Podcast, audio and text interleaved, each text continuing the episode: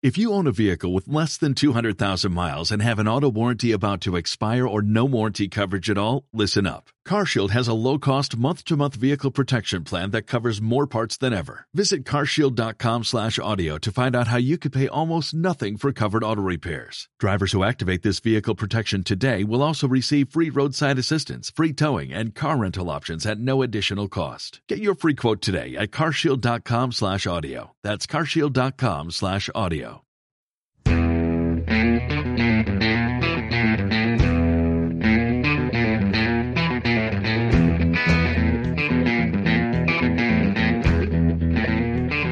Muy buenos días y bienvenidos al episodio número 41 de Pura Práctica, el podcast de yoga donde encontrarás reflexiones, consejos y conocimiento en general para mejorar tu práctica y alimentar tu progreso.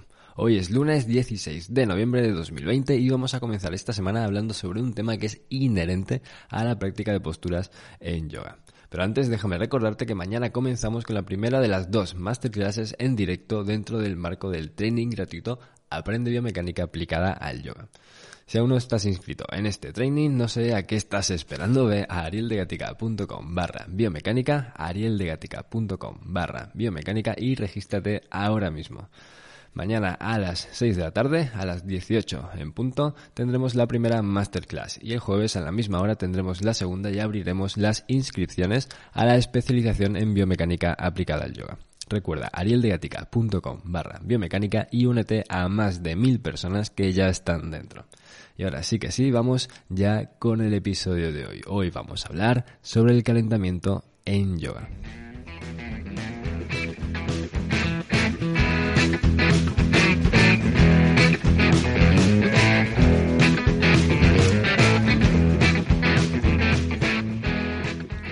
Hoy vamos a hablar sobre calentamiento, sobre el calentamiento físico en la práctica de yoga y es un tema muy interesante porque aunque puede parecer que quizá no, es muy complejo, quizá no tiene mucho misterio, es un tema que realmente sí que acaba siendo muy importante, es un tema determinante en, ciertos aspectos básicos de la práctica física, de cualquier actividad física realmente y como el yoga es en sí mismo una actividad física en su vertiente de asanas, de postura, de posturas, entonces es importante que lo tengamos en cuenta y que sepamos cómo funciona el calentamiento, cómo funciona en el cuerpo, qué objetivos tiene y qué funciones tienes. Hoy, hoy vamos a centrarnos precisamente en esto, en objetivos y funciones, y vamos a plantear eh, casos concretos en los que quizá eh, te sientas identificado y puedas verlo con un poquito más de claridad. ¿Por qué? Porque entender este calentamiento en tu práctica te va a ayudar a progresar más, a progresar mejor y a progresar de una forma mucho más segura. Vamos a ver, por ejemplo, los tres objetivos principales que tiene el calentamiento en cualquier actividad física y, por supuesto, también en la práctica física de yoga. El primer objetivo de todos, el primero que se, que se busca es preparar al organismo para la propia actividad que vamos a realizar.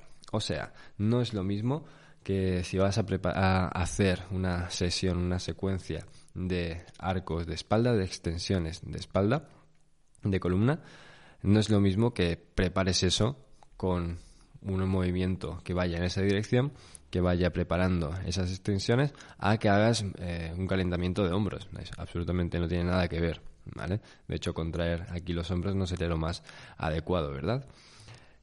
Por otro lado, eh, aquí ya vemos la coherencia que va teniendo la importancia del calentamiento. Por otro lado, un segundo objetivo eh, principal es evitar lesiones. ¿Por qué? Porque un cuerpo que aún no está eh, preparado para esa actividad física, ahora veremos con detalle esto, qué, quiero decir con preparado, no va a poder soportar es directamente desde de, golpe esas tensiones mecánicas o eso, esa exigencia mecánica. ¿Vale? Ahora entraremos más en detalle en este, en este punto. Y por otro lado, el último punto más importante que se busca, el objetivo más importante que se busca, es mejorar el rendimiento. ¿Por qué? Porque no vas a rendir igual con un cuerpo ya preparado a esos estímulos que con un cuerpo que de repente tenga que adaptarse sobre la marcha a esos estímulos. Es evidente. Un ejemplo aquí podría ser el calentamiento de muñecas. Si estamos calentando eh, muñecas porque vamos a hacer, por ejemplo, una sesión de equilibrio sobre brazos o handstand, cosas como estas.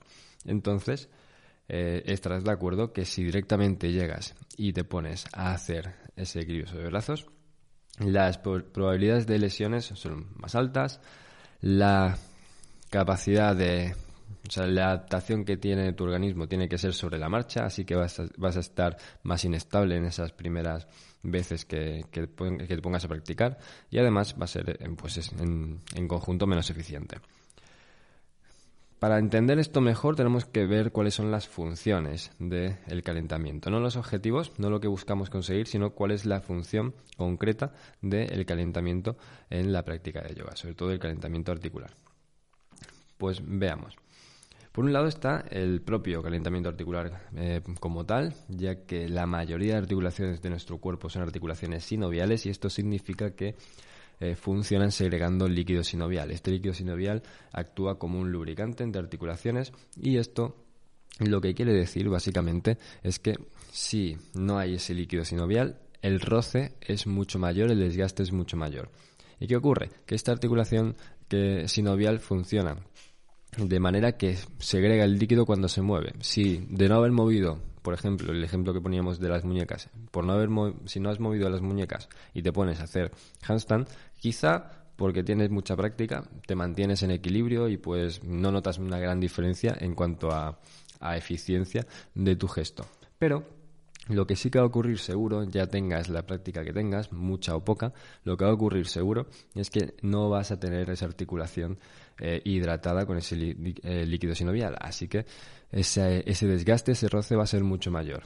Y pues evidentemente, ¿para qué quieres desgastar más cuando simplemente con un pequeño calentamiento y el propio movimiento se puede segregar ese líquido sinovial en la articulación, ¿vale? En las distintas articulaciones de la muñeca y ya estás eh, preparando mucho mejor esa muñeca. Por otro lado, tenemos también la función de el aumento de la temperatura corporal. El propio nombre de calentamiento hace referencia a esto y es que es muy importante este aumento de la temperatura, corporal porque prepara al, al cuerpo en muchos, muchos sentidos. Tiene una función fisiológica bastante importante. Y hay algo que es eh, que no te puede saltar y hay algo que es así para que haya un calentamiento efectivo, tiene que aumentar la temperatura.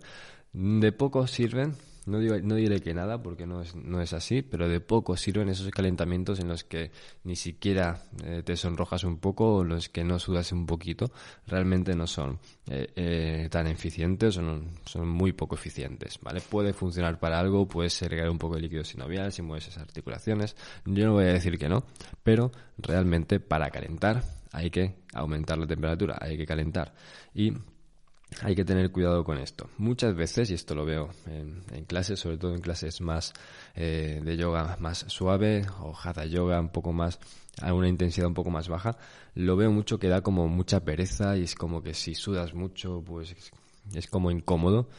Eh, esto hay que tener en cuenta que no estamos preparados para no movernos, no estamos preparados para no hacer esto, así que realmente no pasa nada ¿vale? Por sudar. De hecho, al revés, es mucho mejor llegar a sudar porque sabes que al menos la parte de aumento de, temperatura corporal y la parte de eh, el calentamiento articular segregando líquido sinovial la tienes cubierta y son de los dos de las partes más importantes de todas, ¿vale? Aunque el calentamiento esté mal enfocado, aunque no esté del todo bien dirigido, ¿vale? Eh, si entras en calor, estás seguro de que te has movido, porque si no, no entras en calor, y si te has movido, has segregado el líquido sinovial y también has aumentado la temperatura corporal. Así que es muy importante este punto. ¿vale?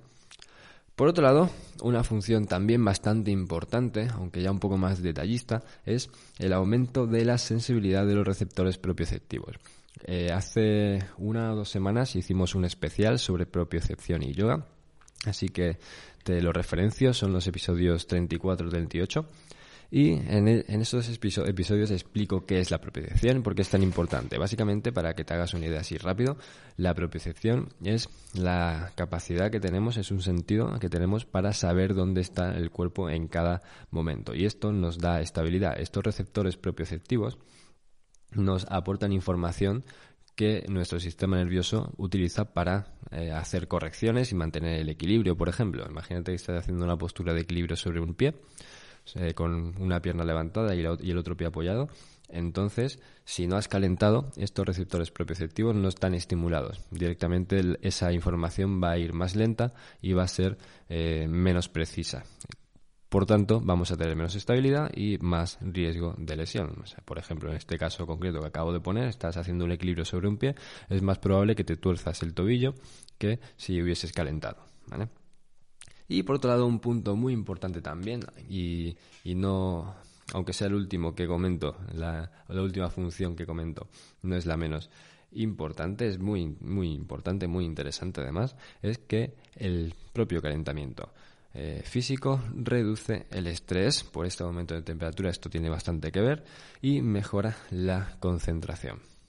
Se segregan hormonas que nos mantienen mucho más activos, mucho más pendientes, así que es muy, muy, muy interesante hacer una muy buena preparación antes de eh, empezar a hacer cualquier tipo de actividad física, sobre todo si ya estamos por ejemplo, hablando en yoga, que podemos estar haciendo muchos movimientos muy distintos. Podemos hacer una secuencia, una sesión de una hora y media en la que estemos haciendo fuerza con los hombros, estemos haciendo equilibrios bastante intensos sobre un pie, sobre las manos, o mucho, mucha activación de core o movimientos dinámicos como viñasa o ejercicios concretos. Así que es muy interesante y es muy importante además que tengamos todo esto en cuenta. ¿Cuáles son los objetivos de calentar? Y, evidentemente, ¿quién no quiere mejorar el rendimiento, evitar lesiones y tener un organismo preparado para lo que va a hacer? y cuáles son las funciones, cuál es la manera en la que esto se consigue. Si tenemos esto claro, nos daremos cuenta de que es mucho más eh, inteligente dedicarle un poquito más de tiempo al calentamiento porque luego vamos a ahorrar tiempo, vamos a ahorrar disgustos y vamos a tener una mayor eficiencia en lo que estemos haciendo. Si queremos directamente ponernos a hacer equilibrio sobre pies, eh, sin calentar, entonces probablemente te caigas todo el tiempo al principio. Eso es tiempo perdido, eso es un riesgo de, de doblarte ese tobillo, por ejemplo, de lo que te pueda pasar al caer y al final no tiene mucho sentido. Tiene mucho más sentido, es mucho más inteligente, aunque pueda resultar un poco lento al principio, ¿vale? Si te lo tomas de esa manera, pero no te lo tomes de esa manera. Eh, puede parecer así, pero realmente ahorras tiempo, ahorras esfuerzo, no es un esfuerzo que estás utilizando con un cuerpo que aún no está preparado para esa actividad, así que te frustras. Todas estas cosas pueden pasar, así que vamos a evitarlas simplemente con un buen calentamiento. Además, como he comentado, reduce el estrés y aumenta la concentración, y eso, ¿quién no lo quiere? Así que en el siguiente episodio vamos a comentar un caso concreto para poder aplicar este eh, saber cómo aplicar este calentamiento en la práctica de yoga de una forma un poco más específica, un poco más concreta y que puedas hacerte una idea más eh, pues más traída a tierra, ¿no? Más aterrizada. Así que espero que te haya servido, espero que entiendas la importancia del calentamiento en yoga mm, con, con, este episodio. Y si te ha servido, ya sabes que puedes escribirme en Instagram para comentarme cualquier duda o sugerencia. Y también puedes suscribirte a este podcast para no perderte ningún episodio, además de compartirlo con aquellas personas a las que creas que pueda eh, serle de ayuda. Que bueno, si conoces a alguien que practique yoga, a cualquier persona que practique yoga, esto le va a venir muy bien escucharlo. Aunque ya más o menos lo tengas claro, si no sabes en concreto cuáles son los objetivos y las funciones del calentamiento físico en la práctica de yoga, entonces siempre viene muy, muy, muy, muy bien escucharlo. Y nada, lo dejamos aquí. El jueves eh, un nuevo episodio en el que vamos a tratar esto con más profundidad. Y eh, muchas gracias por escuchar, ya sabes. Ahora te toca a ti. Esto del yoga es pura práctica.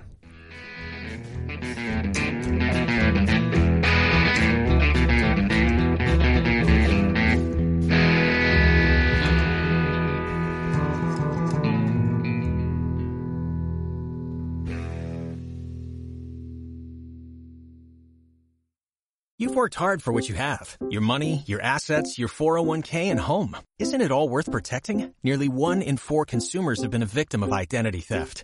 Lifelock Ultimate Plus helps protect your finances with up to $3 million in reimbursement. LifeLock alerts you to identity threats you might miss. And if your identity is stolen, your dedicated US-based restoration specialist will work to fix it. Let LifeLock help protect what you've worked so hard for. Save 25% off your first year on LifeLock Ultimate Plus at LifeLock.com slash aware.